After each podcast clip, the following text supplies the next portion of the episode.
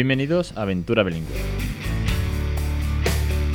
el podcast de crecereninglés.com.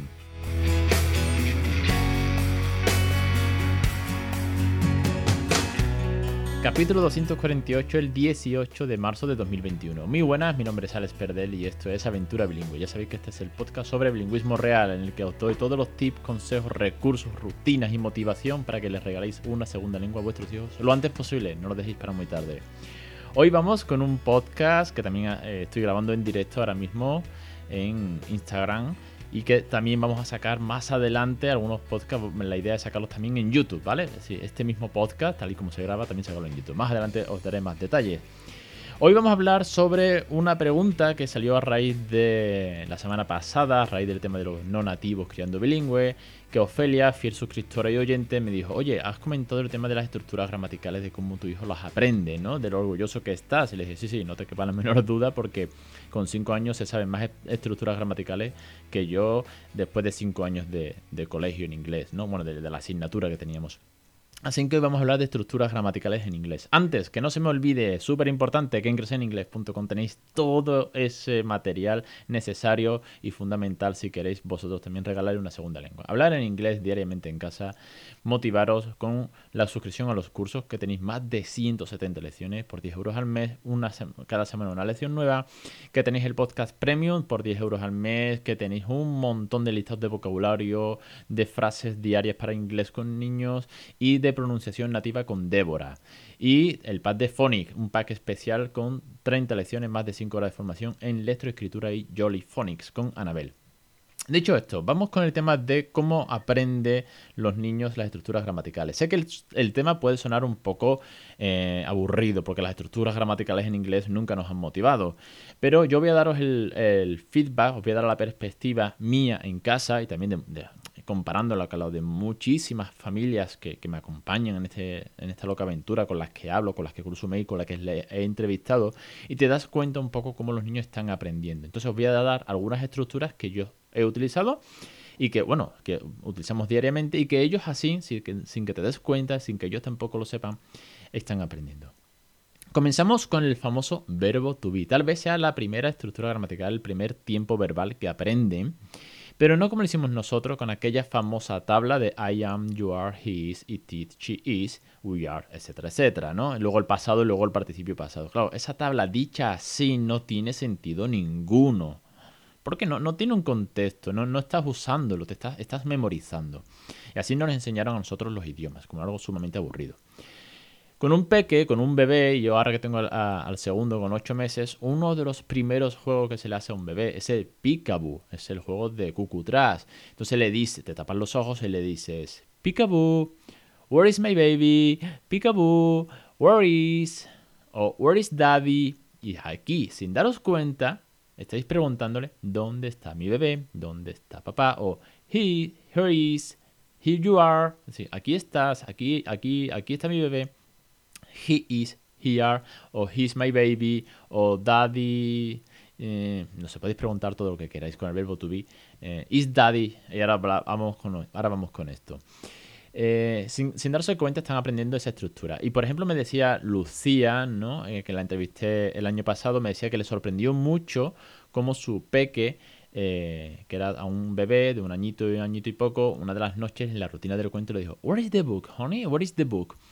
Y el bebé, su hijo, señaló el libro que estaba escondido debajo de la sábana. ¿Eso qué significa? Pues que ha aprendido perfectamente la estructura, ha aprendido perfectamente qué significa where is y lo que implica, ¿no? Que tiene que buscar, que tiene que encontrar el libro a través de ese sencillo juego. Otra de las estructuras que más uso, y esta es a diario, diario, diario, cuanto más crece el peque, y aun cuando era muy bebé también se las explicaba, porque hay que explicarle todo un bebé por parado que esté sentado en su, en su trona o sentado en su masicosi, es el we are, eh, going to. El vamos a, siempre en plural, o también podemos hacerlo en primera, segunda persona o tercera, pero me gusta mucho el we are.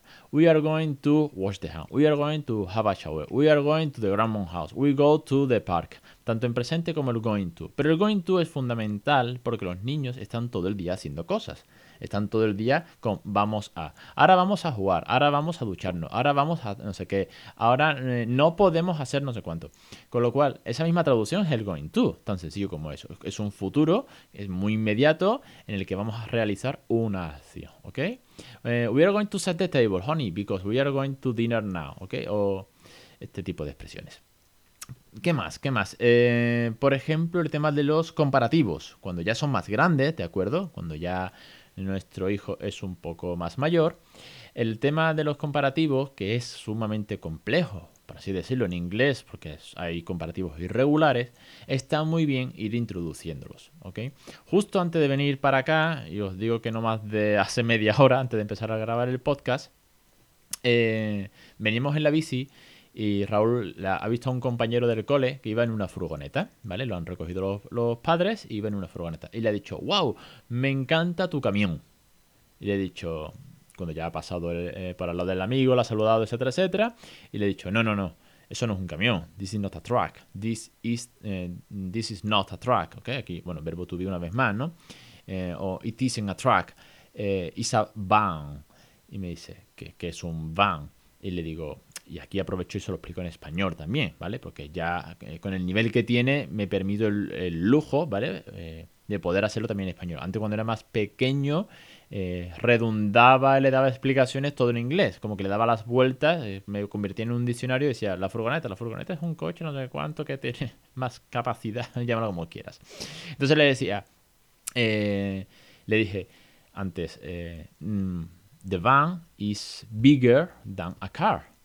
The van is bigger than a car. But, aquí viene la segunda parte para darle aún más información, is smaller than a truck. Es, eh, la furgoneta es más grande que el coche, pero es más pequeña que el, camión. Entonces, eh, aquí estamos metiendo ese bigger, ese smaller, ese than, ¿vale? que es tan sumamente útil y tan diario. Y los niños comparan mucho, ¿no? Eh, cuando están jugando, pues esto es más grande, mi, mi espada o mi pelota o mi camión, mi coche, mi muñeca es más grande que la tuya, más pequeña y tal. Luego, ojo, porque eh, los niños cometen errores eh, gramaticales, igual que podemos cometer nosotros, igual que los cometen en español, porque si, los niños siguen diciendo estructuras o, conjugaciones erróneas como cabo, bueno, no es cabo, es quepo, ¿no? O esto no cabe aquí, ¿no? Eh, ese tipo de errores que en español se dan cuando son niños pasan inadvertidos, pero cuando es en inglés como, oh Dios mío, es que lo estás confundiendo.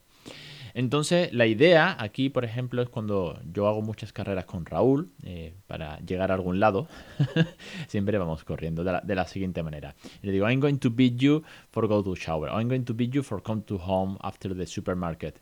Entonces, eh, siempre es I'm going to beat you, I'm faster than you, I'm faster than you. ¿Para qué? Para que él, pues, pues vamos más ligero o no nos quedamos rezagados, este tipo de juegos con los peques, ¿vale? ¿Qué pasa? Que un día me dijo, porque ya había aprendido el more, después de more difficult, more complicated o more lo que sea, y me dijo, I'm more, I'm, ojo, lo dice el I'm, lo dice tan sumamente natural, no dice I am, dice I'm, y suena del tirón. Eh, dijo, I'm more fast than, eh, than you. Y le dije, no, no, ojo, no es more fast, es faster. No, don't, don't use the more. Y me dijo, ¿por qué? Y le dije, pues, pues, no lo sé. No sé, vete a Cambridge y pregunta allí a ver si alguien lo sabe. es así y punto, ¿vale? Es una regla gramatical. Nosotros los adultos nos rayamos con estas cosas, le buscamos la explicación, buscamos la, la regla gramatical, tienes que interiorizarla para memorizarla y demás. Los niños no. Los niños no siguen ese principio. Los niños aprenden por repetición y porque es así, no tiene más. Entonces yo le dije, no, no, esto no, es more fast, es faster. Vale, pero es more difficult. Me dijo, pues me miró con cara de, si tú lo dices, papá. ¿Qué, ¿Qué pasó? Que repitió el mismo error dos o tres veces, o cuatro o cinco, pero le sigues corrigiendo y al, al final lo termina memorizando. Y no solamente él, sino tú también como adulto, que no dejas de mejorar en este sentido. Sobre todo cuando eres eh, papi mami nivel medio, ¿no? Si cuando, tienes, cuando estás en el nivel medio es aún más fácil eh, mejorar más. Que, lo, que obviamente si tienes eres nativo, tienes un C2, pues oye, cojonudo y un trabajo que llevas hecho de calle, pero en, cierto modo eh, para mí, a mí me motiva seguir mejorando. Luego, para ir terminando, un par de cositas más, es el why, because, ¿vale? La estructura de los por qué. Como ahora estamos en la época de, los por qué infinitos, me pregunta por qué eh, lo mismo o de la misma serie, de la misma peli, o de la misma razonamiento de por qué vamos a cenar esto y por qué no lo otro, etcétera, etcétera. Pues yo, claro, le digo, why, ask with why. Entonces why we are going to dinner. Y aquí el are, ¿eh? Fijaos que rápido me sale porque es que es diario, ¿no? Eh, why we are going to dinner, mm, lo que sea. Entonces le digo, because uh, today for dinner is soup, or for, because today for dinner is that, or because yesterday we, we eat another thing. Eh, ¿Qué pasa con esto? ¿A dónde voy? Que en español el por qué suena igual, ¿vale? Aunque se escribe diferente, separado y con acento, si es pregunta y todo junto si es respuesta, en inglés suena why and because. Entonces, ahora que ya eh, razona, ahora que ya entiende y ahora que muchas cosas ya las sabe más que de sobra, pero le encanta preguntarlo igualmente, yo le digo, I don't know. Why do you think? Y le hago una pregunta más, ¿no? Why do you think? En una estructura más gramatical, que es el caso de lo que hablamos hoy. Entonces él, cuando intenta pensar y razona, me dice, because, y digo, eh, ahí está la clave.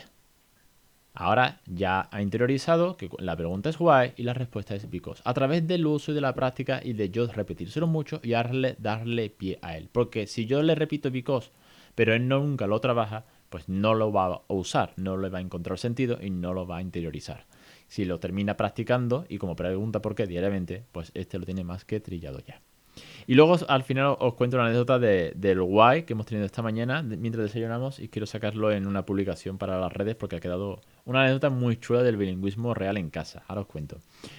Para terminar, hablamos de los tiempos pasados, ¿vale? Sé que hay muchísimas más estructuras, que hay condicionales y demás, pero eh, hablamos de peques, ¿vale? Que los condicionales son más complejos de asimilar. Por eso pongo el último, el tiempo mm, pasado el concepto eh, espacio-tiempo en los niños no se adquiere de una manera eh, mm, rápida, no es intuitivo. Eh, los niños no entienden que hay, vida antes de ellos, ¿no? A mi hijo le cuesta mucho entender que en mi boda él no estaba. ¿Y yo por qué no estaba? Hostia, porque no habías nacido, ¿no? Básicamente. Entonces, eh, cuando ya empiezan a entender eh, el, tiempo pasado, cosas que han pasado, cosas, cosas que han ocurrido, cosas que hemos hecho principalmente, ¿no? Como hechos son más fáciles aún, porque si hablas de los dinosaurios no sabes si fue ayer o hace millones de años. Nosotros una rutina muy buena para hablar en pasado la hacemos los domingos por la noche. Os cuento. Para empezar, y os pongo en, en, situación, hay un error gramatical, por así decirlo, que hacemos todos los españoles de nivel medio, y es hablar siempre en español. Siempre. Eh, perdón, siempre en, en presente. Perdón, me he liado. Siempre en presente. Eh, de hecho, eh, con el profesor que tengo de IELTS, el examen este que, que, me estoy preparando, me lo dijo precisamente el otro día. Me dijo, ¿sabes que todos los españoles siempre habláis eh, en presente, en inglés en presente, como que es más fácil y no sabéis estructurar los tiempos pasados. Y dije, pues mira, sí, la verdad que, mm, bueno, más o menos me había percatado, pero me alegra que me lo comentes, porque más me lo tomo para el podcast como nota, ¿no? Y me viene bien para el episodio de hoy. Entonces, para trabajar el pasado, los domingos por la noche hacemos una rutina eh, en familia. Eh, estamos cenando and everybody has to say something special, something funny, something awesome that we live it in the week, okay? It's the best thing of the week. Eh, cada uno dice lo mejor que le ha pasado en la semana. Empieza mamá, empiezo yo, luego Raúl. Entonces, pues mamá te cuenta, oye, pues me, gustó mucho cuando fuimos al parque y digo, fuiste al columpio, fue muy divertido. O me ha gustado mucho que he quedado mm, con mi amiga a tomar café. Luego papá, pues cuenta algo. Pues esta semana eh, estoy muy contento porque fuimos tú y yo el otro día a dar un paseo y jugamos con la bicicleta, etcétera, etcétera. ¿Qué pasa? Que cuando me toca a mí lo hago todo, todo, todo en pasado when we went to the park, when we ate something, uh, when we both in supermarket a special dinner. Claro, aquí hay que meter todos los verbos en pasado. Pasado simple, pero pasado. Y por cierto, se da el caso que casi todos, todos, todos los que terminas usando son verbos irregulares, que tiene mandanga. pero bueno, igual casi que es más fácil por la pronunciación. Que le de al final hay diferentes formas y igual, pues a mí me cuesta un poco más. A los nativos entiendo que no. Para ir terminando y resumiendo, os cuento la anécdota del día. Eh, que esta mañana estábamos desayunando y el otro día salió una, una expresión que es cool, ¿no? That is very cool. Y estamos desayunando y de pronto Raúl ha dicho, mamá, he preguntado a mamá, ¿eh? Para que le diese la explicación en español. ¿Qué es cool? Y, y le dice mamá, guay. Y él se queda con cara así, como un poco de pinchado y dice, ¿y por qué? Y le dice ella, es guay. Y él se queda pinchado otra vez y dice, mm, pero ¿por qué? ¿Por qué cool? ¿Por qué? como que no lo entendía. Y viendo el, percal, viendo por dónde se estaba quedando pinchado, lo pillé, en ese, tardé un poco, pero lo pillé y dije, no, no, no, no. Es guay en español. La palabra guay, la, la palabra chuli, la palabra divertido. No es guay de preguntar. Había entendido, el pobre mío, y aquí es donde se dan las circunstancias bilingües, que claro, le había preguntado qué es cool y mamá le había dicho why. En plan, ¿por qué lo estás preguntando? Y él quería saber simplemente el significado. de esto se dan muchas circunstancias en casa cuando, eh, sobre todo, mm, escuchan la palabra en inglés de boca de mamá pero a lo mejor pues no es así, a lo mejor es en español como en este caso, o cuando hacen el code switching, que es la mezcla de, los dos idiomas y te mete unas palabras eh, brutales que te las creas. Esto, este periodo ya lo, ya lo está terminando de pasar, casi que ya lo ha terminado del todo, os podría decir, pero hay una etapa ahí en los tres años, cuatro, que mezclan cantidad. Ojo, que es, que es, normal, no os asustéis, ¿de acuerdo? Pero es, muy divertido. Son situaciones del bilingüismo real que se vive en una casa. Es lo, es lo chulo de todo esto, es lo cool, por así decirlo. Nada más, eh, muchísimas, muchísimas gracias a todos los que habéis estado en el directo. Me quedo ahora respondiendo vuestros comentarios, ¿de acuerdo? Y de verdad que muchísimas gracias por estar suscrito al podcast, por estar suscrito a los cursos sobre todo, porque me motivan, me ayudan y dais pie a que esto siga. Sin vosotros, pues esto eh, no tiene sentido, porque aquí esto es un objetivo ya que me he marcado, llevar el bilingüismo a todas las familias y también es mi día a día y mi trabajo diario. Así que de verdad, muchísimas gracias por estar en el directo y estos, estos podcasts a partir de ahora, no sé cuál, cuál será el primero, eh, voy a probar también a subirlos a YouTube, ¿ok? Ya que estoy preparando el canal ya que voy a también a lanzarme en, en, vídeo, pues una de las cosas que voy a hacer es grabar el directo del podcast mientras lo grabo y ese directo como tal tenerlo en vídeo que será el podcast. Así que de todo esto y mucho más podéis encontrar en crecereningles.com, ya sabéis, formulario de contacto, suscribiros a los cursos, no dejar de, de comentar y os espero la semana que viene. Un saludo a todos.